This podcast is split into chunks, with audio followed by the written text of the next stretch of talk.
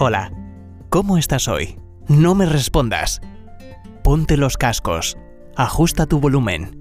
Te compartiré pensamientos, reflexiones, consejos y enseñanzas para que mejores tu calidad de vida mientras viajas, o descansas, o en el gimnasio, caminando por la playa o la montaña, o simplemente mientras tomas tu café. Acompáñame en este nuevo episodio de Salud 360 grados.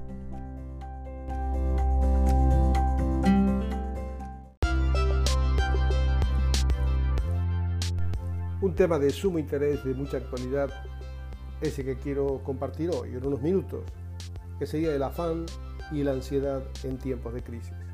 Sin duda vivimos un periodo de la historia inédito, diferente, en la cual se están tomando decisiones una tras otras, algunas de ellas contradictorias, pero que hace que la gente esté ansiosa, esté con sensación de incertidumbre.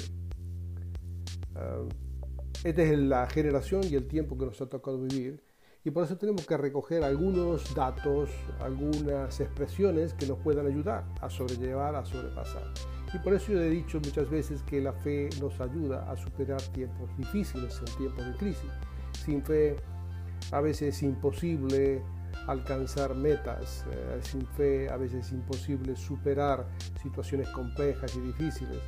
Eh, en, en la escritura nos mencionan un montón de personajes históricos que nos recuerdan que ellos superaron y vencieron situaciones críticas, situaciones difíciles por la fe, por la fe en Dios, no en fe en sí mismo, ni fe en la fe.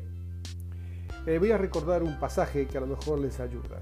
Eh, está recogido por Mateo en el capítulo 6, 25, 25 al 34, que después usted lo puede leer si tiene la oportunidad.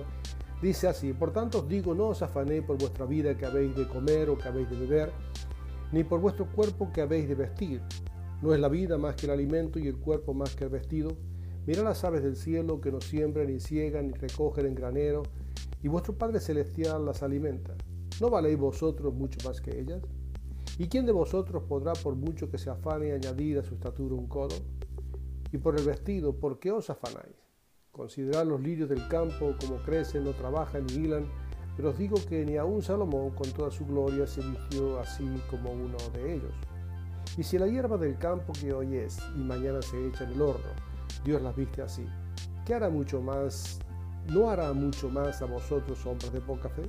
No os afanéis, pues diciendo qué comeremos o qué beberemos o qué vestiremos, porque los gentiles buscan todas estas cosas, pero vuestro Padre Celestial sabe que tenéis necesidad de todas estas cosas. Mas buscad primeramente el reino de Dios y su justicia, y todas estas cosas os serán añadidas.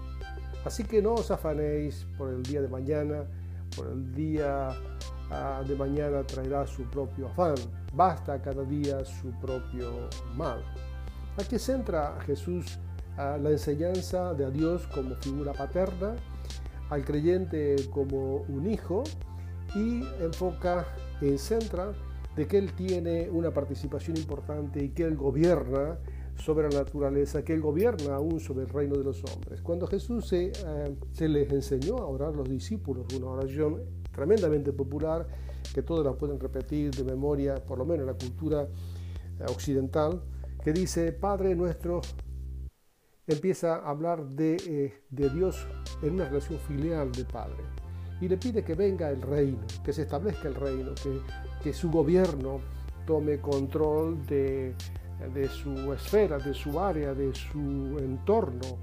El creyente busca de que no solamente gobierne los políticos, los economistas, eh, la atmósfera ambiental, sino que eh, tu vida personal, la vida que va a trascender, que solamente es un periodo de tiempo por el cual estamos nosotros aquí, pueda trascender mucho más allá del tiempo y para eso tiene que gobernarnos un reino.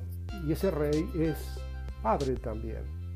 Por lo tanto, dice que no debemos afanarnos, afanarnos, no estar ansiosos, que es decir, en otros términos, no se preocupen por, no penséis eh, todo el día acerca de, no se acongojen, no os acongojéis por, no os empeñéis exageradamente, no os estéis angustiados, no se anticipen a los hechos, no estén ansiosos por el futuro, no se eh, estén temerosos, no se turben, eh, no se excedáis en trabajos excesivos, no os ocupéis en exceso anticipadamente, no estéis vehementemente activos, no perdáis el sueño por el mañana, no consumáis vuestra fuerza por lo secundario. La naturaleza nos habla, eso es lo que quiere decirlo. Habla a través de las plantas y a través de las aves. Y eso es un acto simple de confianza del hijo con el padre.